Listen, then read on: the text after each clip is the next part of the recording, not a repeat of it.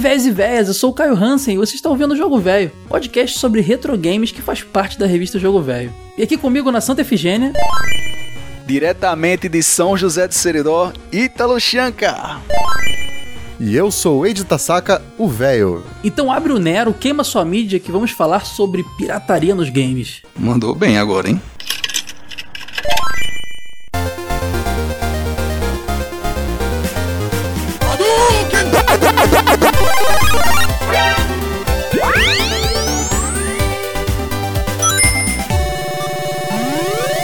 Jogo Velho Podcast.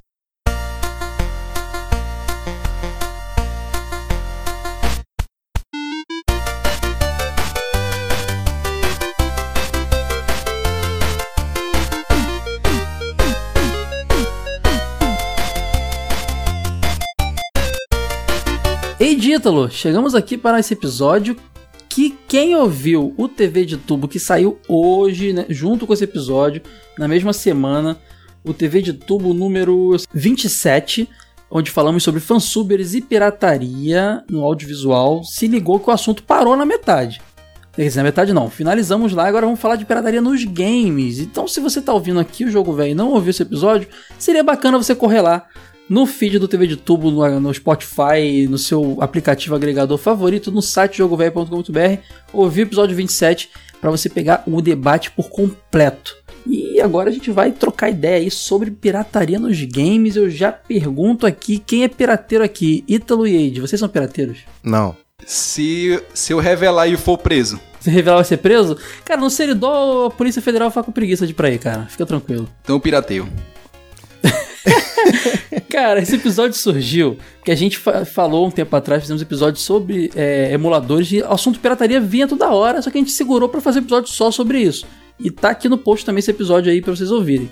E também por causa da Crunchyroll, que tá recentemente aí derrubando sites aí de, de fansubers e tal, que acabou gerando o assunto do TV de tubo que a gente falou agora, é, é, que, onde o assunto começou. Então você que já ouviu lá o TV de tubo, chegou aqui para saber sobre videogame. Eide, resume, resumo rapidão sobre pirataria no Brasil, especificamente videogame, e como isso foi importante para o mercado. Tem um documentário muito bom chamado Paralelos, que a Red Bull fez. É, botar aqui no post os links, é uma série de três episódios, se não me engano, que dá uma bela resumida nisso. E é bem interessante que a gente percebe ali que começou nos pinballs, né? Na Taito, né? Taito Brasil, que pegava as máquinas lá, em vez de fazer lá as máquinas, importar as máquinas, fazia a versão brasileira das máquinas. Então já era uma pirataria, só que oficializada ali, se para pensar nisso. É, mas se é oficial não é pirataria, né? É, eu sei que não, não né, não, cara? Mas eu entendi mas o ponto, porque... o segundo episódio do Paralelos, inclusive, ele fala daquela cena de clones no Brasil, né? Uhum. E aquilo ali tem, tem aquele viés, ah, a ditadura não permitia a gente produzir, então a gente criou soluções internas. Nesse momento eu ainda acho que a pirata... É pirataria e não é, sabe? Parece que o cara. Não permitia, não permitia importar, cara. A gente tinha é, que produzir. Então, ele tá com tapa-olho, mas ainda não tem a perna de pau. E aí o que acontece? Uma coisa engraçada desse da Taito, tem uma curiosidade aí que eu, que eu achei bacana lá. Os caras é, usavam uma criatividade que marcou também o Brasil na pirataria dos games aí. Que, por exemplo, pegou lá a máquina de pinball do, da Playboy e fez aqui do Sargentelli, tá ligado? Que, que, era um programa aí de popular, que tinha várias mulheres seminuas, tipo um pânico da época, talvez, com Faustão da época. Então, olha só qual a criatividade, olha que bacana é, é, é, essa localização que rolou. Então, isso rolou também depois com os clones, como o Ed falou, porque a gente não podia importar, tinha que fabricar aqui. E também não era só isso, não. O caso da Nintendo, por exemplo, a Nintendo não fazia parceria, não queria fazer parceria com, com o mercado brasileiro com ninguém, na verdade, né? Tudo tinha que ser da é. própria Nintendo. Até o cartucho era ela que vendia o cartucho para você produzir. Aí a Gradiente tentou lá, não rolou, lançou o Phantom System, né? Que é um, um console. Mas isso já vinha adiante também, porque a, o, o, console da Atari já. É, o hardware da Atari já era pirateado, é. Pois é, cara. Mas isso foi importante porque isso. O que, que acontece? A gente falou dos fansubers que foram importantes lá, que criaram uma cena de, de animes, de consumo de animes que geraram hoje serviços de streaming e tudo mais, pô, o, o mercado de videogame japonês, norte-americano, não, não tava interessado em vender aqui. A gente mostrou que a gente queria comprar, né, cara? A gente pirateou. E os caras, putz, cara, a gente podia lançar lá, eles estão comprando. Botar aí pra lançar o, o oficial. Então, é porque tem dois pontos, né? Num ponto, a pirataria foi importante porque a gente não tinha a opção de comprar oficial. Uhum. O problema foi quando a gente passou a ter a opção e tinha se criado essa cultura do pirata, que até porque é mais barato, a gente renegou o oficial e se manteve com pirata. Aí que a coisa começou a ficar mais feia. É complicado, porque a gente tinha ali, a Nintendo chegou oficialmente depois pela Gradiente, a, a Sega tava pela Tectoy, beleza, bacana. Mas depois disso, com a Sony, por exemplo, então a gente tinha importações, né, cara? A gente não tava produzindo nada aqui, então era caro pra caramba o jogo. E a mídia CD acho que facilitou demais o negócio. Porque, pô, a gente comprava cartuchinho pirata, tinha aqueles adaptadores quando o, o, a, o bloqueio não era. Porque o bloqueio do. A trava do física, era, né? É, a trava física, era quebrar uma travinha de plástico e você enfiava o cartucho lá. Mas no caso do 64, por exemplo, não era assim. Então você tinha que botar um cartucho para poder adaptar. Então você já tinha. Mas o CD isso foi muito facilitado. Mas você cara. sabe que o Super Nintendo, apesar de ter esse lance da trava física, de ser fácil de desbloquear, ele tem um bloqueio de hardware, né? Mas nem sempre, só alguns jogos, né? São que- que pouquíssimos, mas tem. E, cara, no, no caso do CD, por exemplo, o cara pegava lá a placa, soldava um negocinho ali que fazia um mod, então botava um chipzinho, não sei das quantas. Pronto, começou a rodar qualquer mídia queimada aí aleatória e, cara, isso criou um mercado absurdo, porque. E criou um consumo também complicado, porque se você para pensar, a gente comprava fitas de Super Nintendo, de Mega Drive de 64. 64, então, que era caro, era um por ano, assim, eu ganhava um Natal, um jogo novo. Ou alugava, né? O PlayStation, quando você ia lá comprava uma bacia de, de jogos por 15 reais, por 10 reais, sabe? Você começou a ter aquela, aquele consumo meio doentio também do dos jogos, né? Uma coisa meio, de- meio, meio não saudável. Esse jogo que você comprava e nem, nem rodava, nem, nem testava, entendeu? Comprava porque achava a capa bonitinha. Eu vou, vou levantar um paralelo aqui engraçado. Uma vez eu fui num rodízio de fim de ano de empresa, né? E tinha um rapaz Hum. que ele pedia carne, aí ele cortava um pedaço, dava uma mordida e jogava o restante lá no, no que a gente chama de cemitério, né? Uhum. E o cemitério do cara era grotescamente gigante, era um palmo de altura. E a gente, cara, mas por que, que você dá uma mordida e joga o resto fora? Ele, ah, porque eu posso, porque é rodízio. É a mesma coisa do lance do PlayStation. Como era muito barato e muito fácil, você pegava muitos jogos de uma vez só e você não jogava nenhum. No fim das contas, você tinha tudo e não era bom em nada. Você não se divertia com nenhum deles, entendeu? Que era É. diferente do lance do cartucho, você só tinha um por ano, então você virava expert, né? Isso é um consumo meio tóxico, né, cara? Isso pode fazer até um paralelo, acho que não é o caso de levantar essa bandeira aqui, mas que até a galera aí que defende é, redução de consumo de carne e tal, porque fala que a gente tá comendo carne pra caramba, né? Então é meio que isso mesmo, cara. Isso que você falou, os caras, a gente tá. tá- o, É porque pode, como a gente pode, a gente faz. É.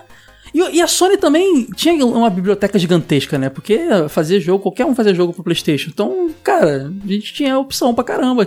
O que tem, o que tem de jogo que nunca teria feito sucesso num teria sido comprado no mercado sem pirataria, cara, e as Não, pessoas mas sabe por que isso acontecia?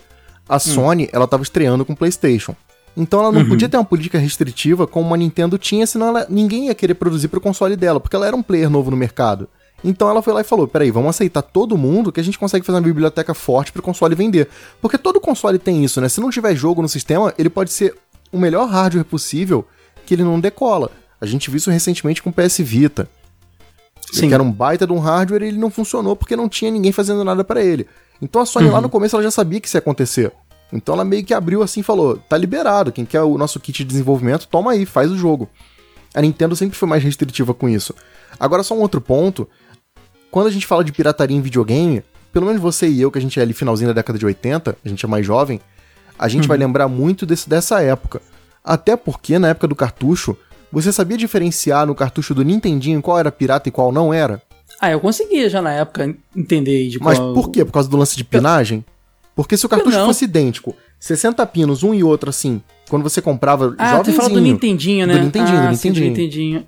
É, mas as piratarias brasileiras, aquelas piratarias institucionalizadas que diz, né, que eram ah, reproduzindo hardware aqui, a Gradiente, entre outros, a Milmar e tal, eles tentavam até diferenciar o máximo possível do mas original, você né? tinha, mas, mas você tinha o pirata que não era esse cara, abre aspas, legalizado. Você tinha aquela importação baratinha mesmo. Tinha, Polystation da vida que chegaram Tanto depois. é né? que você tinha lá, a gente comentou recentemente em algum outro episódio do Street Fighter lá de Nintendinho. Isso não pode ser feito pela Milmar ou seja lá quem for, isso aí é pirata do pirata sujo. Hum. Mas eu alugava aquele Street Fighter 4 lá e pra mim ainda não existia esse conceito de pirata, não tava uma coisa muito formada na minha cabeça. Era só um jogo ruim. Mas ele não. Ah, Então, não, sim. Entendeu? Entendi o seu ponto. É, Aí é, no Super não Nintendo, no Mega Drive, O você Sonic olha do Super Nintendo, o rótulo. Sonic 4 do Super Nintendo, a gente não sabia. Eu não sabia que era pirata até Mas nessa, época- então, nessa época a gente diferenciava porque o cartucho era mais leve, não tinha parafuso. Aí você olhava assim, putz, isso aí é pirata, hein? Mas no É. Nintendinho ainda não sabia distinguir. Não dava, é verdade, é verdade. Com base nisso que vocês já falaram até agora, vocês imaginam que lá aquela primeira pirataria na época do Atari, do Nintendinho, vocês acham mesmo que foi por conta daquele bloqueio de mercado, por a dificuldade de trazer o oficial? Particularmente, eu acho que não. Eu acho que desde a origem ali, desde o tempo do Atari, desde o tempo do Nintendinho, o que pesava mesmo era o preço. Porque desde sempre, sempre que alguém queria importar ilegalmente um Atari oficial, um Nintendinho oficial, ia buscar no Paraguai. Mas é porque não podia entrar aqui no Brasil por causa da ditadura. Mas o cara sempre arrumava um jeito, trazia de todo Sim. jeito. Agora, era mais fácil fazer aqui. Então, mas e era mais só, barato. comigo. Eu acho que Se o... o cara tem que arrumar um jeito para importar, não faz de você legal, faz de você ilegal pagando mais caro. Se você Mas não tem nota é... fiscal e não está pagando os impostos, independente de ser uma solução legal ou não, entre, é, de estar tá comprando de uma loja legalizada ou não, você não está com, com o traseiro limpo. Mas o que eu quero dizer é em relação à produção dos clones e dos jogos piratas. O cara fazia porque era mais barato, não era porque era difícil de trazer, não. Dava mais lucro para ele fazer aqui e vender. E outra coisa, o clone era pirata mesmo, se você parar a pensar, porque a. A, a patente ela tinha um lance que era só. Era ligada a Estados Unidos e Japão. Não tinha uma regra pois de patente é, mundial. A Nintendo, né? a Nintendo teve aqui para reclamar lá do. do, do tá, tá, até no Paralelos também. Teve aqui para reclamar do Phantom System. só que a, a Gradiente falou: não, a gente não tá usando teu, teu, teu, teu sei que chip lá, como é que é? O, o teu tua placa exatamente teu design. Tá só recriando aqui do nosso jeito. Então você não é, tem como eles usavam engenharia reversa, fazer... né? É, aí eles falam, aí o que, que ela falou? Não, então beleza, então vamos fazer direitinho já. Agora, agora a gente quer fazer com vocês, já que vocês estão vendendo mesmo. Então, cara, se você parar pra pensar, cara, é até complicado dizer que os clones eram piratas, né? Não, ele era a única, eu acho que ele era a única solução viável. Eu tive o um uhum. Nintendinho oficial bem antes do lançamento, mas é porque meu pai importou do Japão, mas pra gente era fácil, tinha parente e tudo mais. Eu sei que isso não era a solução padrão pra época. E outra coisa, Ítalo, a gente usava é, software pirata antes do videogame, na época da MSX, mas também porque não tinha opção. Tinha uma cena muito forte de MSX aqui no Brasil, principalmente aqui em São Paulo, porque não tinha como disseminar esse tipo de conteúdo. Então os caras faziam quase aquela coisa na paixão que a gente comentou lá no TV de tubo. Que o cara disseminava o conteúdo, mas não pelo dinheiro, mas porque ele queria fomentar a cena de, de consumo de, de software, entendeu? Porque se não fosse aquilo, era só ele, o cara que ia curtir aquilo, e ia ter cada vez menos opções para buscar o conteúdo. Ainda tem esse ponto também, pelo menos para essa época de década de 80, assim, era mais questão de paixão do que de dinheiro. É, mas olha só, para pensar, tem um outro, outro lance também, porque depois que passou aquela fase dos, dos clones lá de Nintendinho e tal, que devia pirataria brava mesmo com, com o PlayStation 1, se eu não me engano, o PlayStation 1 era também importação. Os jogos também, era difícil comprar jogo. Tinha ali o, o quesito de novo ali da dificuldade do acesso, hein? E eu já discordo de novo. Mas, mas eu entendo, ok, dificuldade do acesso, beleza. Aí, quando você facilita o acesso, você pega um jogo por ano, dois jogos por ano. Uhum. O que não é. justifica você pegar cinco jogos por vez na baseada da feira. É o que eu falei, o consumo meio voraz e, e até tóxico que surgiu com, com isso, né? Eu já vi muita gente falar assim, o seguinte argumento.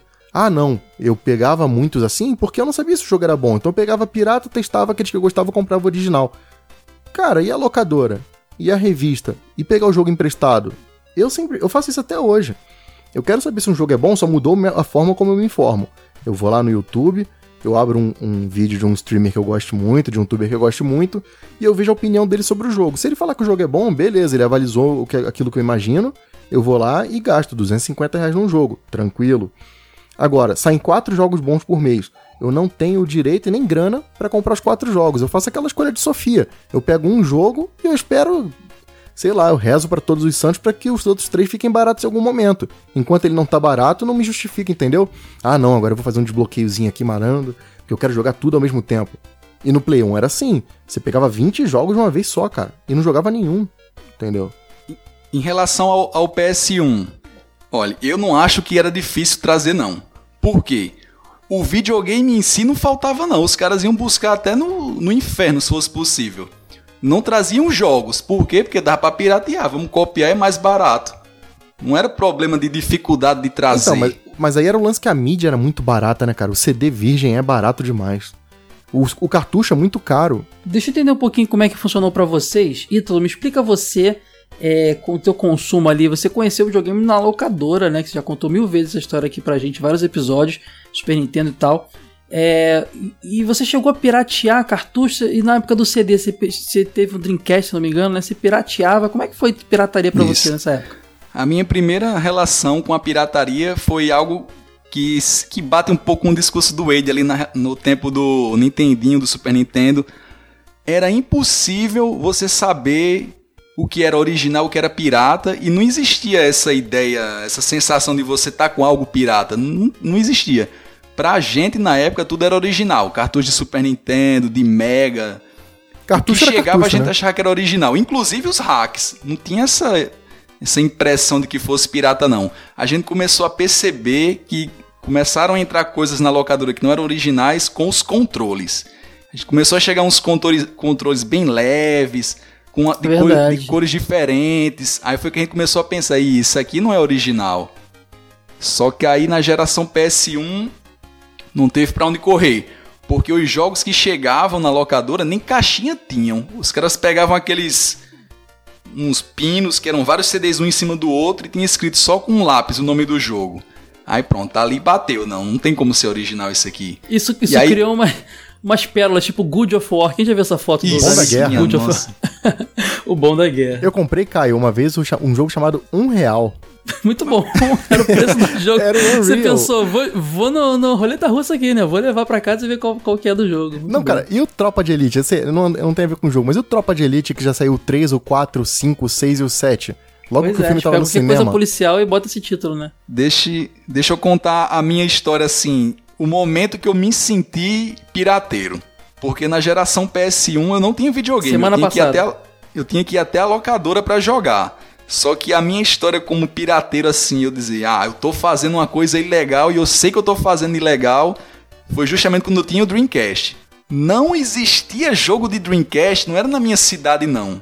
Era praticamente no estado inteiro. Não existia É o que eu falei Dream... pra você, era difícil, é. cara. Ó, só pra rapidinho, an antes de você continuar, eu só conhecia a mídia é, original de PlayStation 1, o demo que vinha junto, cara. Eu só fui ver vídeo original agora, colecionador velho, cara. Não tinha nem como eu fazer aquele lance do, ah, vou, vou, vou comprar o pirata, se eu gostar eu compro o original. Eu não via vendendo, de verdade, eu não via vendendo. Se até hoje, hoje, 2019, não tem loja de videogame na região, na minha região inteira, imagina ali, finalzinho dos anos 90, começo dos 2000. Então era impossível. Você via nas revistas os jogos, não tinha internet para você procurar para comprar, não, ninguém vendia, então o jeito era o quê? Piratear. Aí com o Dreamcast, a gente ia até uma cidade vizinha aqui, Caicó, e tinha um cara que, tinha, que trabalhava numa loja de instrumentos musicais e lá a internet era muito boa. O que é que ele fazia? Ele baixava os jogos do Dreamcast, aí tinha aquele bootzinho que aparecia um alce, lembra? Uhum. Era o cara era vendia, o CDzinho de boot. vendia o CDzinho de boot e vendia os jogos piratas. Mas quando eu comprava jogos de Dreamcast, eu ainda não tinha muita noção de que aquilo era pirata, não. Que o cara vendia na caixinha, com manual, aquela mídia prensada com o desenho em cima do jogo. Ah, vale lembrar rapidinho, o, o, o, o Ítalo. Lembra da Players que fazia uma pirataria Lembro. de qualidade? Lembra. Você lembra, o Ed? E era mais caro. Claro. Era um CDzinho prensado, bonitinho. O logo da Players era da NBA, sei lá, era um time de basquete, era uma bola de basquete com P, sei lá. E era bacana, cara. A mídia era boa, era Cara, prensadinho. não era só jogo não, eles faziam o controle, faziam tudo, memory É card. mesmo? Caraca, Sim. pode. Ah, memory card, é verdade. Eu tenho ainda, eu tenho uns cases de CD de PlayStation 1, Sega Saturn, de, de PlayStation 2, um monte de coisa que eu cheguei a ter na vida aí. Maioria que eu queimei em casa parou de funcionar. Tem jogo da Players que até hoje pega, cara. É porque a prensagem era boa, cara. Eu tenho um Era Digimon boa, que funciona até hoje. O meu Homem-Aranha de PlayStation 1 tá até hoje da Players, lindo. Então, é quando você ia comprar o jogo, o cara chegava pra você e falava assim: quanto é que tá o jogo de Play 1? Ah, tem o de 5 e o de 10. Qual que é a diferença? Não, isso aqui é melhor, era o da Players. É. Às vezes até falava, depois que eles começaram a entender, ah, isso aqui é da Players, isso aqui é da Players, é cara. Você ia pechinchar o cara, não, mas isso aí é da Players. Pô, Final Fantasy 7 e 8 assim da Players, mano, era um dinheiro pesado, hein? É. Até porque se um CD corrompe lá, fica ruim, tu acabou, ferrou, né? Porque tinha que ter vários CDs pra continuar Pode jogando. crer. Era uma merda. Mas aí, Ítalo, quando foi que você parou de, de, de piratear ou você nunca parou de Não. piratear? Aí o momento chave que eu olhei pra mim mesmo e pensei, estou cometendo um crime. Sou Foi quando- safado. Foi nessa hora que ele falou, sou Pensei safado. assim, foi quando o cara que vendia os jogos do Dreamcast, ele, ele chegou e disse, olha, tem como a gente baixar um emulador de Super Nintendo pra você jogar no Dreamcast. Você me diz os jogos que você quer, eu boto no CD e você vai jogar Super Nintendo no Dreamcast. Nessa época, a locadora que eu jogava ainda tinha Super Nintendo. E, e era muito alugado Super Nintendo. Então, a, a impressão de você baixar um jogo que tinha na locadora, que você tem que pagar para jogar lá, eu podia colocar num CD para jogar num videogame que não era o videogame que aquele jogo tinha sido feito. Aí eu olhei para mim e disse: ah, agora eu tô pirateando. E tô cometendo doideira, um crime grave. Cara. A, a, a, experiência é outra, ele foi perceber que envolvendo emulador na história. E a gente já tinha uma noção, já percebi que tava pirateando desde sempre, né? Afinal de contas, comprar um jogo na feira é diferente de comprar um jogo na casa e vídeo, né? Claro, com certeza. é, eu já tinha noção disso, cara. Na minha época de Mega Drive eu não tinha nada pirata. Mas aqui não tinha, ninguém vendia jogo, não tinha loja de jogo, ninguém tinha, ninguém comprava jogo para si próprio, era tudo na locadora. E tava na locadora a gente achava que era oficial. E você, Ed, fala um pouquinho da história pirateira aí. Cara, então, eu levantei aquele questionamento do Nintendinho justamente porque eu não faço a menor ideia se eu tinha jogo pirata do Nintendinho ou não. Eu lembro Entendi. que eu tinha cartucho de pinagem diferente, mas como meu pai trouxe o videogame do Japão, eu, a gente já tinha que usar adaptador de qualquer forma. Então, o teu era, era, era, o, era o Famicom mesmo? Era, então eu não sei se eu tinha pirata ou se era só porque a gente comprava cartucho daqui tinha que meter pino e meter adaptador, perdão. Até porque o cartuchinho de Famicom era meio vagabundinho, né? Era meio sem vergonha. É, né? era, mas, era, mas a arte era bem era... mais bonita, né? Não, é, ele lá. tem um charme todo próprio, mas ele, mas ele era meio, meio um plastiquinho meio sem vergonha. Então, nessa época eu não lembro. No Master System e no Mega Drive, eu lembro que era tudo original. Porque era justamente esse lance que eu falei. Eu ganhava jogo no meu aniversário, Dia das Crianças e Natal. Ponto. Não tinha outra oportunidade. Então, era eram assim, pouquíssimos e alugava, cartuchos. Né? E alugava. Então, alugar, alugar muito. Alugava muito, pegava emprestado. Foi o que eu falei, eu queria jogar um jogo, eu vi se alguém tinha, se a pessoa não tinha, eu, sei lá, eu lia na Ação Games e ficava sonhando que tava jogando. No Super Nintendo, não. Por quê? Muito por conta dos ROM hacks também, né, cara? Uhum. Campeonato brasileiro não tinha, não era oficial. A gente fala isso na emulação, mas isso também é um fenômeno da pirataria, porque antes de emulador mesmo já tinha ROM hack, né? Que eram os caras lá que pegavam o cartucho e mexia lá no. Cara, lá a gente como. falou da nossa revista especial de Street Fighter. É, a Capcom fala que ela não distribuiu nenhuma cópia oficial do arcade de Street Fighter para o México. Mas eles fizeram um levantamento e lá tinha mais de 200 mil máquinas de Street Fighter 2. Se nenhuma era oficial, como eles faziam? Era tudo pirataria. Mas se não Sim. tivesse a pirataria do Street Fighter lá, o jogo não seria conhecido. Então, quer dizer, a pirataria teve o lado, obviamente, negativo, deu um prejuízo gigantesco para eles mas de alguma forma, sabe, conseguiu tirar o lado bom da coisa. É uma merda que não foi tão merda. Mal que doideira. A Capcom teve representação aqui de, de arcade e tal, as maquininhas dela e tal. Mas a gente via lá em, em boteco, em aquelas festas de aniversário, aqueles aqueles arcade maluco lá que Mas é porque que não era ela, ela não conseguia suprir, cara, a demanda. Você vê, não, a pirataria é importante aí o jogo era tão popular que ele foi parar em botequim. Você já parou pra pensar Sim. que é bizarro um jogo ir parar num lugar que ele não é propício para isso? Como que do o lado do foi... caça-níquel. Como que o fliperama foi parar num botequim? É porque as pessoas queriam tanto que o cara viu que dava dinheiro e botava em qualquer lugar, cara. Eu, por exemplo, jogava numa quitanda, não era um botiquim, era uma quitanda, velho. A gente jogava o, ca... o Cadillac Dinossauro, de um lado tava um bêbado jogando caça-níquel e do outro tava o cara vendendo o jogo do bicho ali, fazendo o jogo é, do bicho. Cara, esse, é aí, esse, eu subi em caixote de fruta para ver. E depois eu é. fiquei pensando, cara, não era nem um fliperama e não era nem um botiquim. O meu era pior ainda, eu jogava, eu jogava, meu era fliperama de quitanda. Porque, cara, tava Doideira. dando tanto dinheiro que todo mundo queria, cara. Daqui a pouco até na igreja, assim, na igreja o cara tem uma maquininha de street lá. Saía com um quilo de batata. É, a Capcom não ia conseguir suprir essa demanda de entregar placa, entendeu? Arcade era difícil de fazer. Então, cara, a pirataria entrou aí, na popularização. Ajudou, obviamente. Eles perderam dinheiro, mas eles não conseguiam suprir, não tinha jeito. Mas em que momento que a pirataria passou a ser. A gente tá falando aqui bem da pirataria, de certa forma. Tá falando que ela estruturou o mercado. As empresas começaram a vir oficialmente pro Brasil. Que momento vocês acham aí que a pirataria começou a ser é, prejudicial pro mercado de games no Brasil? Cara, eu acho que o negócio degringolou mesmo no PlayStation. Não tenha dúvida disso. Isso. Você pensa no seguinte: você tinha o videogame e não tinha mídia original, você não teve uma mídia original. Teu videogame nem sabe o que é a mídia pois original. Pois é. Mas a Sony não tá afim de, de vir oficialmente para cá. Depois disso ela veio. Então acho que foi a partir do PlayStation 2 que ficou realmente. Mas mesmo no Play 2, você tinha jogo original de Play 2? Eu tive Não, não tinha. É, mas aí eu já comecei a ver nas lojas vendendo um ou outro. Então já tinha, já tinha opção. Tudo bem que era bem pouca, mas tinha. Então eu acho que é ali que ficou nocivo. Porque até o PlayStation 1, ela, ela ainda estava construindo ainda. Ela fez a Sony querer vir pra cá. Olha, estão comprando balde de jogo, vamos vender lá. Só que aí que a Sony fazia? Vinha aqui, vendia Scooby-Doo, Ratchet Clank, sei lá o que e tal, e não vendia mais nada, entendeu? É meio essa merda também, né? Então, no Play 2, eu lembro que eu tive o original, acho que eu tive o original God of War, foi tudo que eu comprei de baseada na na Casa e Vídeo, que tem uma época botaram É, promoção, o jogo 10 prata, 15 prata, eu falei, opa, show de bola, vem. no- É, eu tenho Max Payne, Manhunt, de aqueles esses jogos de mesmos, a gente iguais, Driver, É, o que, um monte o de sa- jogos. é, assim. o que saiu aqui, os poucos jogos saíram oficialmente que americanos não vendeu e depois vendeu por 3 reais cada um, sabe? Exato. Eu fui pa- eu Essa coisa da pirataria pra mim, na época do Play 2 eu ainda tinha o, o tal porta-DVDs, que era uma Tem pasta gigantesca. Sim. E cada página tinha slo- slot pra quatro discos e o negócio tinha 50 páginas. A gente visitava o amigo com ele embaixo do braço. Cara, era, era. Tinha gente que levava fichário pra escola, eu levava porta-DVD. É interessante perceber os dois lados do, da pirataria nessa geração PS1 PS2. Porque ao mesmo tempo que eles foram os responsáveis por acabar com as grandes redes de locadoras como a Pro Games, o Ivan mesmo que, é o, que era o proprietário da Pro Games diz com todas as palavras que o PS1 acabou a Pro Games. É verdade, não o tinha cara pensado nisso. vendia, vendia o CD pirata na frente da Na locadora porta dele. dele, né? Aí, isso prova que já. é Então, lembra que eu falei que, que no PlayStation 1 ainda não era nocivo? Era sim, porque as locadoras foram. Já. É verdade. Só porque que a locadora mesmo podia importar, é verdade. Isso. Ao mesmo tempo que ele acabou com as grandes redes de locadora, essa invasão da pirataria do PS1 e do PS2 foi fundamental para disseminar a cultura dos videogames no interior do país. Porque foi só aí que com o PS1 e o PS2 que videogame realmente chegou aqui. No Rio Grande do Norte, no norte do país. A gente volta para aquele assunto que eu falei lá no episódio do TV de tubo que a gente gravou ainda agora.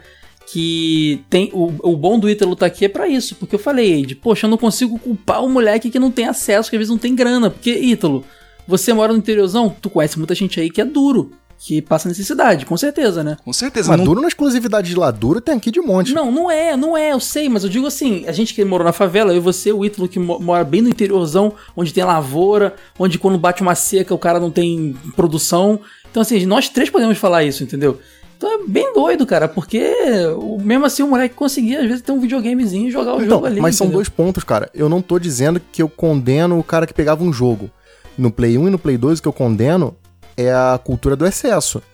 Hum, Isso, É exatamente. de você é pegar tóxico. 50 mil jogos, em vez de você poder pegar umzinho e curtir, que era o que a gente fazia na Tu época do lembra como era ganhar um jogo, Wade? Como ganhar um jogo de Super É, Nintendo até que tu isso foi ganhava? banalizado, cara. Minha Era mãe trazia um jogo e eu falava, ah, demais, legal, um cara. jogo.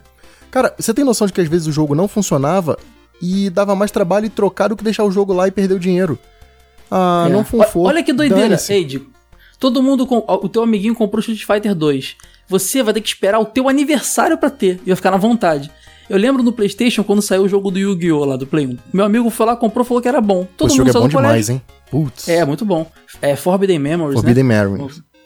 A gente saiu, o meu amigo mostrou a maneira, sei que, sei lá, saímos da escola, todo mundo passou na barra aqui, cada um comprou um e foi pra casa. Não tinha mais aquela parada, tá ligado? De Tipo, caramba, meu amigo tem, eu quero tanto ter, mas meu aniversário não chega.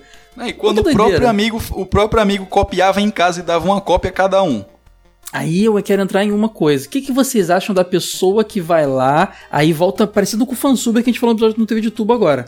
O cara que vai lá, baixa o ISO, abre lá o, o alcohol 120%, queima lá a mídia dele e bota no backup, como backup pra ele pra jogar ali. É tão nocivo quanto? Porque tem o cara também, como o Ítalo Ele não comprava tem a lá. licença pra isso. A licença É, do software então. é só pra aquela cópia, não é dele. Ele não é Isso, dono do isso. software. E, mas aí, o, pra mim, o que piora a situação é o cara que começa, faz 10 cópias e vai no camelô pra vender. Entendeu? E faz dinheiro com uma propriedade intelectual que não é dele. Essa aqui é a grande merda, talvez. o- o- mas assim, tudo bem, eu entendo. Esse cara ele é pior. Porque ele tá ganhando dinheiro com isso. Mas de uma forma ou de outra, você tá prejudicando o cara que produziu o jogo, concorda?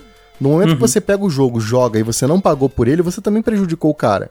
A única diferença é que um tá mais suscetível a ir preso do que o outro. Mas ambos estão errados, assim. E não importa se você tá com a bunda muito suja ou meio suja. Se não tá limpo, tá errado. Certo? Uhum. Agora, outra, outro ponto que eu queria levantar. É, na fase PlayStation, saiu ali um Top Gear. Saiu. Um Top Gear. Um. um, um Gran Turismo. Gran Turismo. Saiu ali um, um Tomb Raider, saiu um jogo assim. Sei lá, saiu um, um- um jogo assim popular, todo mundo vai comprar. O original lá na- nos outros países. A pirataria favorecia aquele joguinho novo daquela estúdiozinho pequenininho, tá ligado? Que talvez nem fosse tão comprado porque o pessoal fala: Eu não vou comprar isso aqui, o que, que é isso aqui? Vou gastar meu dinheiro com isso. Mas o cara tá comprando três jogos por 10 reais, ele fala, vou levar esse aqui também, que esse aqui eu não tem ainda não. Tem essa Ah, parada também, né, cara? não, Levantou muito estúdio. Como que você não, fazia que é isso na época do Super Nintendo? Quando você olhava um jogo que você queria saber se ele era bom ou não, Por como você isso que fazia? a gente. Por isso que hoje a gente descobre tanto jogo bom de Super Nintendo que a gente fala, putz, eu não conheci isso na época. Porque a gente tinha Ah, menos mas aí acesso a entrava o papel da imprensa. Tinha tanto Ah, jogo sim. que eu olhava assim, tudo bem que às vezes a imprensa errava redondamente, por A exemplo. imprensa queria falar A dos mesmos jogos Games, sempre a também, Ação né? Games tem uma edição lá dela, é uma edição de aniversário, vocês vão lembrar, que tem o Bubsy na capa, gigantesco. E o pessoal vendeu o Bubsy como se fosse a maior maravilha do universo. E o jogo é uma merda. Desculpa É, pra quem gosta, mas eu bolso acho aí. horrível. Certeza. Não, nem acho que é certeza não, cara. Acho que às vezes foi muito guiado pelo, pelo pelas, pelas revistas de fora. Mas eu queria muito Bubsy, o jogo era uma merda. Enquanto um jogo incrível como Richter não, quase não apareceu nas revistas aí, ó. Tinha que ter minha referênciazinha no episódio, né? Dinheiro compra tudo, mano. Sonic não foi capa da jogo velho? Ai, ai. Cara, mas é é meio doido, cara. A gente culpa a imprensa, mas, pô, a gente dá. A gente dá. A imprensa tem que vender, né? Então ela dá atenção pros jogos mais mainstream também. Então eu acho que a pirataria levantou muito estúdiozinho aí, Ed. Então, mas Não isso aí não, é. Isso é o. É a rebarba da, da coisa ruim. É você tentar tirar, olhar uma visão otimista de uma coisa que é muito ruim. Sempre vai ter um lado que é bom. Só que esse lado bom é ínfimo quando você compara com o prejuízo que a empresa tem. Tem empresa que fecha a porta porque ela não consegue vender o jogo, por mais que seja um jogo que tá todo mundo jogando. E é por E isso que a gente todo- chegou nesse mercado atual que as Ah. empresas estão fazendo jogo freemium. Porque se ela tentar vender, É. não vai, então ela fala, beleza, a gente já dá de graça pro cara não piratear e a gente começa a botar coisa dentro do jogo.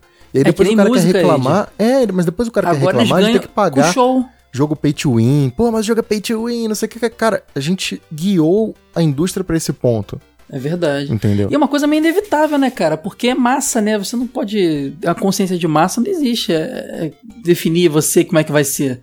É o que a maioria estiver fazendo. Então é uma coisa meio, meio desesperadora. Você não pode criar nada, né? Você tem que deixar rolar.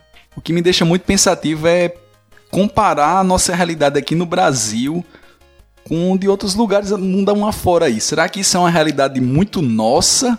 Ou é essa pirataria disseminada a rodo em todos os outros Não, lugares? PlayStation. Tem pirataria PlayStation em foi- todo lugar. Na Índia também rolou muito. Esse É, é, cara, países de, de terceiro mundo, né, cara? Não, cara, mas no primeiro mundo também tem, cara. Como assim? Depende. Por exemplo, vou, vou falar aqui de download. Se você baixa uma música ilegalmente ou coisa assim, às vezes você chega- recebe a notificaçãozinha lá no. Então, mas se Pô. ele recebe a notificação e se tem fiscalização, é porque se não tivesse, as pessoas estariam fazendo. Um A ouvinte diferença nosso é que aí lá do. tem menos burocracia e o pessoal acelera. um ouvinte nosso aí do grupo aí, do, do- do Telegram, na Nova Zelândia, cara. É, é, baixou lá, tomou. Acho que o Game of Thrones falou, falaram pra ele assim: Ó, não, tu tá baixando aí, pode não, faz de novo, vai dar merda. O moleque nunca mais baixou, sabe? É complicado, é diferente daqui sim. Então, mas é diferente porque tem fiscalização. Mas Sim. tem a tentativa de consumo. Não é assim, ah, não, lá é mais barato, eles não fazem. Claro que fazem. Só que é diferente. Pra gente aqui foi necessidade. A gente só tinha a opção da pirataria até certo ponto. Senão não jogava. Pra eles não Uhum. era opção. O cara tinha como comprar, ele tinha todos os métodos legais, era vendido nas lojas. Era até muito mais acessível que o nosso e o cara Preço, pirateava um preço ok, né? é, um preço super justo. O que eu acho, por exemplo, bate muito com hoje em dia. Não sei se vocês viram que o pessoal vai lançar agora o Mortal Kombat 11 aqui no Brasil e parece que vai sair com um preço bacana pro Switch.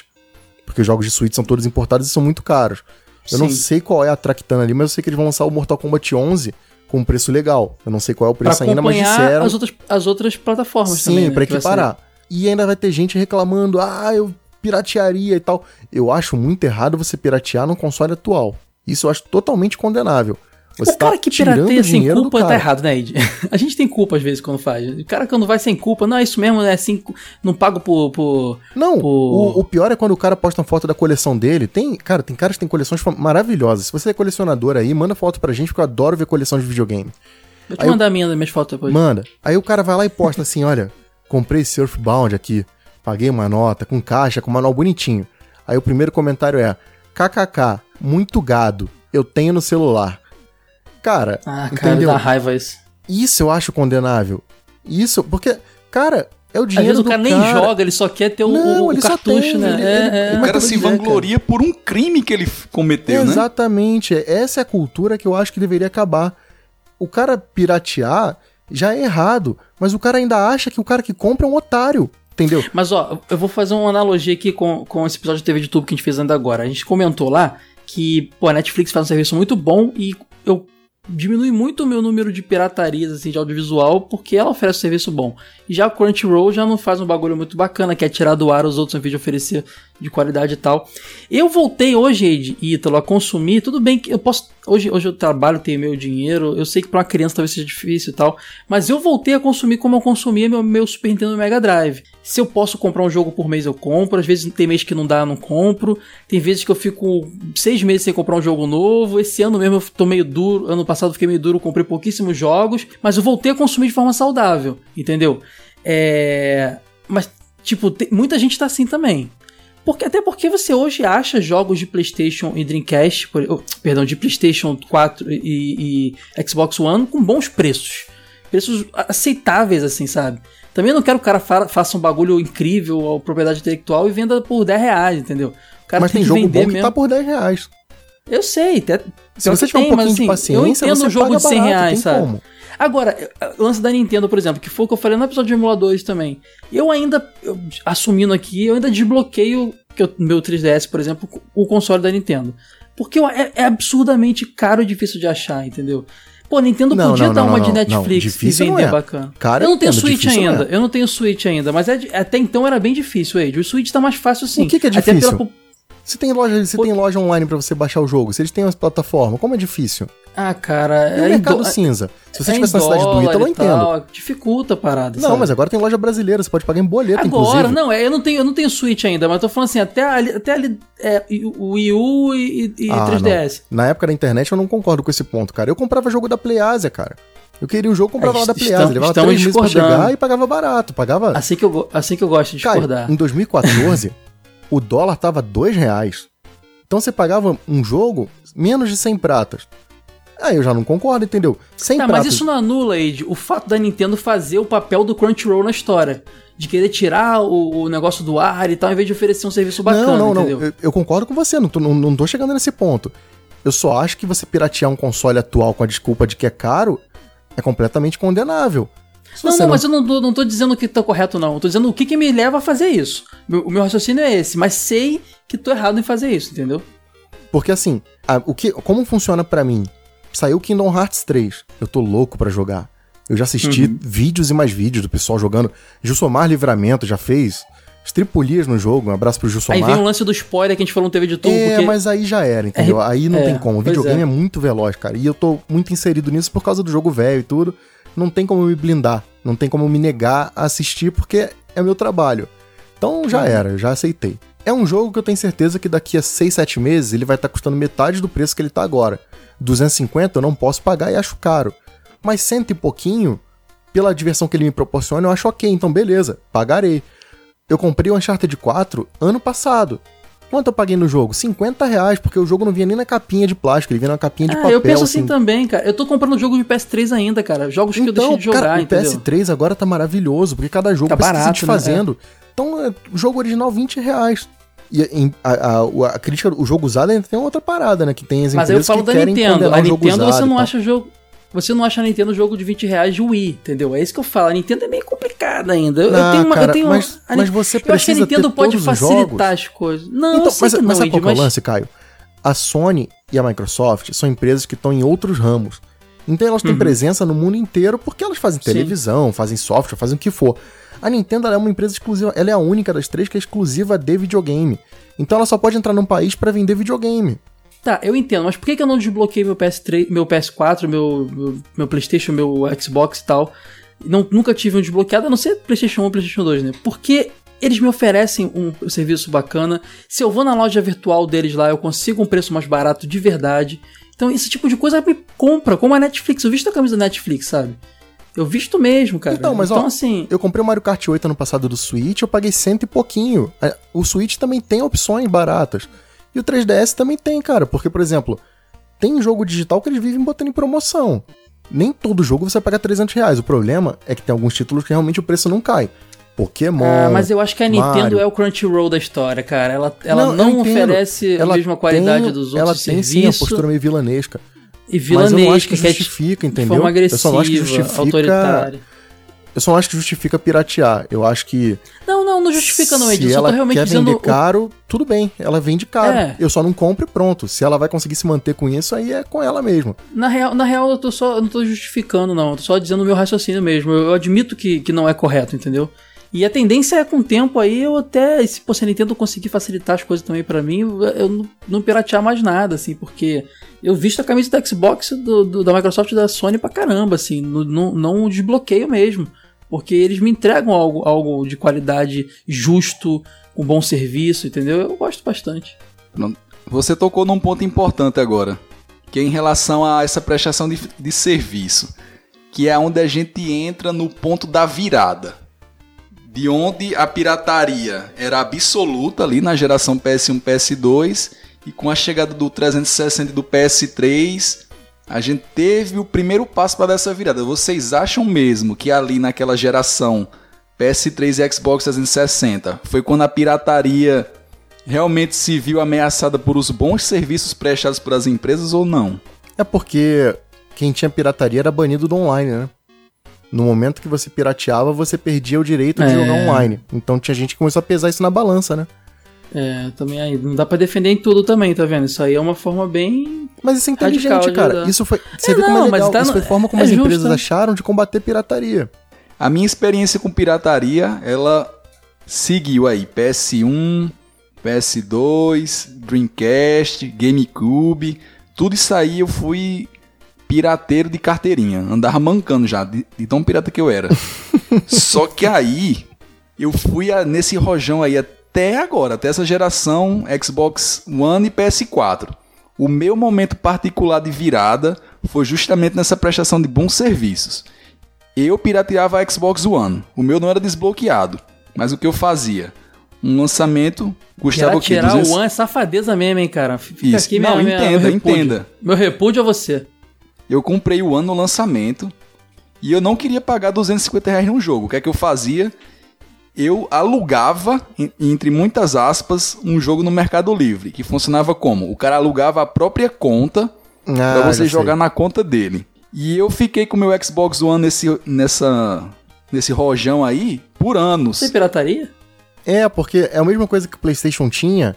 Porque assim, Sim, sim. a Sony deixava você baixar um jogo em cinco consoles diferentes porque por questão de backup. Só que o que o pessoal fazia, é a mesma coisa que o pessoal faz com a Netflix, rachava a conta, né? Isso não é, tá, tá nas diretrizes lá que não é depois permitido. virou, vi- virou só dois, né? Pra, a Sony Mas virou pra dois por né? causa disso. Você vê, foi um benefício que o pessoal perdeu porque tinha que querer dar um golpe no negócio. Mas, Eide, olha, olha só que doideira. Você no episódio. Posso ter entendido errado. No episódio do TV de YouTube que a gente fez agora, você falou, poxa, tem outras saídas, por exemplo, rachar a conta. Você recomendou fazer Mas isso. eu não disse que era recomendou? legal. Ah, então até o Eide é meio safadinho, viu? É meio nada. Não, mas Safa- é- a safadeza é tá em todo lugar. A gente vê que essa prática é comum, entendeu? Uhum. E eu acho que, nesse caso, tá meio certo é melhor do que tá errado. Eu acho que é gradativo. Ninguém, o cara, o cara que pirateia que nem um louco, igual aquele nosso amigo lá do grupo do Telegram, abraço pra ele, ele sabe quem é. Eu não acho que esse cara vai chegar amanhã e falar, mudei, vou comprar tudo aqui 300 conto, pago na hora, entendeu? É a cultura do cara e a gente tá contando o nosso relato aqui que a gente foi desligando disso aos pouquinhos. Conforme a gente foi tendo sacações no, no processo. Pronto, foi o que aconteceu comigo. Eu alugava os jogos, só que aí no momento que a Microsoft anunciou o Game Pass e que era um preço extraordinário por um serviço repleto de jogos, foi nesse momento aí que eu virei a minha chave. Assinei o Game Pass, comecei a jogar de forma oficial. Você alugando as contas, corre o risco de ser banido, de não ter mais acesso à internet. Então, com a boa prestação de serviço, um preço acessível, fui- foi gradativa essa minha mudança aí, até aderir de forma oficial. Agora eu espero, compro os jogos na promoção, vejo o preço que eu tenho como pagar, não tenho mais a pressa de jogar aquele jogo na mesma hora. Tá certo que a tentação da pirataria ela sempre volta. Tô querendo comprar meu Switch, postei no grupo da gente ali no jogo velho dizendo, Ei, eu quero comprar o Switch. Compro desbloqueado. Pronto, ele já foi me cortando. Na paz não É, tu, tu falou que não quer ser é safado, mas tu não resiste a safadeza aí. É. Esse é foi maravilhoso. Foi muito culpado. Cara, não, cara, meu último console Switch desbloqueado. não dá, cara. Não dá. O meu último console desbloqueado foi o 3DS, e mesmo assim foi no fim da vida dele, assim. Foi tipo assim, é, agora eu quero jogar o que eu não deu pra comprar, entendeu? Mas não pretendo continuar desbloqueando Nintendo não. Quando eu for pro Switch, que não espero que não demore, eu não pretendo desbloquear. Acho que a Nintendo tem melhorado mu em muitas coisas. Acho até que ela ter feito um bom console tá bombando, tá ajudando, porque também, cara, é difícil a Nintendo tentar ter um bom serviço com um console flopando também, né? Que era o caso do Wii U. Então é complicado também. Então, Posso assim, fazer uma pergunta acho... a vocês? Hum. Sobre a pirataria? Pode. Particularmente, o que é que vocês acham dessa nova modinha de hoje? Desse pessoal que vende aqueles retroconsoles com 15 mil jogos na memória, tudo pirata, mas tem cara que tá fazendo fortunas com isso mas, aí. Mas aí eu bato, a gente volta naquela tecla do episódio de emulação. Eu acho errado o cara vender, uhum. mas ele fala que ele só vende o hardware, que o, o, a ROM só tá ali por facilidade. É a desculpa que o pessoal dá. É, mas o ele problema... vende no formatinho do videogame, né? É, pra então, o hardware? Tem, Porra. Tem. Não, ninguém é santo.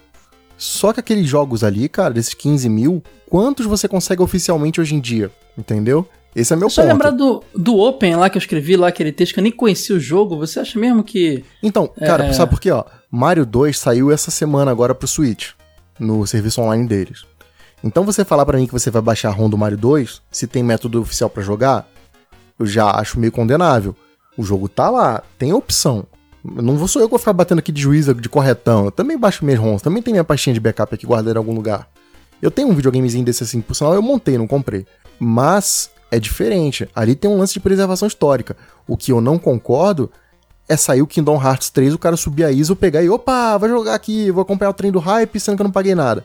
Aí não, acho sacanagem, entendeu? Alguém gastou muito tempo e dinheiro naquilo para eu consumir sem pagar um centavo. O lance do jogo do, dos 15 mil, não, cara. Aquilo ali é um jogo da década de 70, ninguém tá ganhando dinheiro em cima disso. E se alguém for ganhar em algum momento, aí eu vou, ser, eu vou mudar de lado. Para de emular, vai comprar o oficial. Ó, uma coisa que rolava, que o pessoal defendia que, que queimava o ISO lá para poder ver se o jogo era bom para poder comprar. Aí veio a cultura dos demos. Todo jogo tinha versão demo nas lojas. Essa cultura tá morrendo. Não, Poxa. que isso, ó. Ontem a, a Ainda tem muito? Nintendo Direct, a Nintendo soltou ontem a demo do jogo do Yoshi. Hum, a Nintendo solta é demo tudo, Antigamente tudo tinha demo, né, cara? Na fase PlayStation 3 e Xbox 360, então Mas tem bastante, mas tem bastante hoje em dia. Mas, cara, mesmo que não tenha, cara, hoje em dia a gente tem, sei lá, um youtuber, cara, jogando para você. O cara tá te mostrando, ele tá te guiando, você tá vendo o cara jogar ah, mas, mas e você vê se o jogo é bom ou não. Ah, cara, mas dá pra ter uma ideia, vai. Você não é tão inocente assim que você vai olhar o cara jogando a e falar, é que, a gente, que merda isso, hein? A gente não, não compra mais a Gamers para ler o texto do Gilsomar. A gente abre lá o Resident Evil Database para ver se o jogo é bom, né? Tipo, é, mudou, mudou a forma, mas jeito. você... Porque assim, eu tinha empatia pelos textos do, do Gilsomar, como você falou, do Fabão, do Romero. Esses eram caras que eu olhava e falava, se esse cara falar que o jogo é bom, é porque ele é bom mesmo. Porque se uhum. o jogo uhum. for uma merda, ele vai falar que é uma merda. Beleza. O que eu não comprava, era, o que era osso, né? Complicado é você falar que o cara, o jogo, o cara falando, ah, não, Bubsy é maravilhoso, compra aí. Aí tu vai lá e gasta maior grana, puta, vou jogar um Bubsy. Pega pra jogar, jogar uma bosta. Aí é Decepção sacanagem. mesmo. Caras, então acho que nossa conclusão é, é muito parecida com o que a gente teve tanto no episódio de emuladores quanto nesse TV de tubo que a gente falou de fansubers, né? É tentar. É um negócio ser consciente, né? Vamos tentar sair dessa, dessa cultura que a gente tem de, de, de volume Entendeu? Porque, olha, vou te falar uma coisa. Eu compro jogo original hoje em dia. E tem jogo que eu comprei original na loja que eu não joguei. Imagina se eu estivesse pirateando. Aí, meu irmão, ia ser loucura. Então, assim, tentar ser um consumo mais saudável do negócio, né? As empresas também tentar, tentarem ter uma, uma abordagem diferente, conquistar o fã e não, não tentar Tipo, considerar que ah, o pirateiro ali, não, não considero ele, vamos cortar o negócio. Não, vamos tentar fazer o cara não querer. Porque eu era pirateiro e a Netflix me fez vestir a camisa. Pô, tá parecendo o relato da, da, da igreja. Eu era drogado é. e agora. A Sony me fez vestir a camisa, então assim, mas é meio isso mesmo, Ed. Tipo, acho que a, a postura mais malandra é. Eu era pirateiro é... e me curei. É, cara, agora hoje eu sou jogo velho, pra não falar outra coisa aí. É, então, é, cara, eu acho que é meio que essa conclusão que a gente chega, né? Acho que o Ítalo vai continuar pirateando porque ele é safado, mas a gente pode sair dessa, né? Mudar isso aí e tal. Não, safado eu sou, com pirataria é, ou não, cara, mas... eu acho que tudo, a, cada caso é um caso. O que não dá para você ser é um pirateiro indiscriminado. Entendeu? Ah, eu preciso de todos. Não, você não precisa de todos, cara. Aquele pirateiro que isso. fala assim, eu faço mesmo porque eu acho errado, o imposto é, errado e. Aquele cara que. O, o kkk gado. Essa é a cultura para mim que tem que morrer. Ah, você é gado demais porque compra jogo original. Eu compro porque eu posso, e os que eu não posso eu não compro. É assim que funciona para mim. Eu lembro de uma ação que rolou um tempo atrás que você vê como é que o próprio mercado, as próprias empresas sacaneiam, né? Lembra daquele jogo justo? Hum, essa aqui é, é, meio tenso esse lance aí, né, cara? Foi bem. Eu sei, eu sei, eu sei que envolveu muita merda ali, mas as lojas também usavam o dia do jogo justo pra, pra jogar, pra se livrar de, de encare, né, cara? Ah, cara, mas isso continua com a Black Friday hoje em dia. É, exatamente. Entendeu? É complicado, complicado, complicado. Então, mas é por a isso que eu falo, não tem. Não tem santo na história, entendeu? Tem vários lados, a questão é muito dúbia a pirataria teve a sua importância, ela foi ajudou a gente até certo ponto. Tem pontos que ela é positiva, tem pontos que ela é negativa. É bom senso. Eu acho que os bons exemplos estão aí, né? Netflix, Game Pass. É possível Pass você entregar um é serviço que que supre a necessidade do jogador e dá uma possibilidade a ele de usufruir do videogame, principalmente, de forma justa. Mas aí cabe a gente também ter a consciência de aderir a essas formas legais, porque tem cara que tem condição, mas parece que é por prazer, né? Ele tem tem que ser pirata, tem que piratear e, e pior, ele tem que mostrar aquilo, né? Nintendo, seja malandra, conquiste no carinho, não na agressividade. Fica a dica. Acho que é isso aí. Boa. Ó, galera, seguinte, é, se você quando eu falei no início lá do episódio, foi pro TV de tubo lá que a gente lançou junto pra, pra ouvir, pra poder complementar bacana. Se não rolou, vá lá. Tem um papo lá legal também, a gente falou de fansuber, coisas bacanas também. E o TV de tubo 27. E complementa esse, esse, esse, esse assunto aqui que a gente fez. Depois diz aí se vocês gostaram desses episódios, desses dois episódios da lá debate, assim, com estilo debate, pra gente fazer mais. A gente gosta muito de fazer. É, agradecer o Ítalo que veio gravar com a gente. Só um recadinho. Eide, é, revista Jogo Velho especial aí, Street Fighter 2 e Mortal Kombat 2, tá vendendo, tá linda, chegou a minha aqui, tô apaixonado, maravilhosa, loja do velho.com.br, né? O pessoal vai lá e garante a revista. Exatamente. E no dia do lançamento, será que a gente já falou da revista 5? Então, eu acho que sim, mas eu tenho dúvidas de. Vai que a gente lança antes, então é melhor a gente não comentar aqui, mas ó, quem tá ouvindo já viu lá qual é a capa da revista 5. Entra lá nos grupos Asilo Retro Gamer no Facebook, telegram.me no, no, no, barra jogo velho no Telegram. Vocês vão ver lá qual é a capa da edição 5, já tá anunciada, com certeza. Então é isso aí. É isso aí, nossas redes sociais, facebook.jogovelho.com.br, twitter.jogovelho.com.br, o Instagram é arroba jogovelho e ajude a gente no nosso apoia.se barra. E ficamos por aqui. Valeu, Ítalo. Valeu, valeu Wade. E o PicPay também no PicPay. Uhul. Ah, é? Tem PicPay agora. PicPay também tá no post aí, link no post do PicPay. Fui. Ó, é, fase bônus só no próximo episódio, respondendo esses, esses e-mails anteriores. Tchau, agora tchau, tchau, isso tchau, aí. Amigo. Valeu. Tchau, tchau. Tchau. Pirataria é crime. Não me prendam.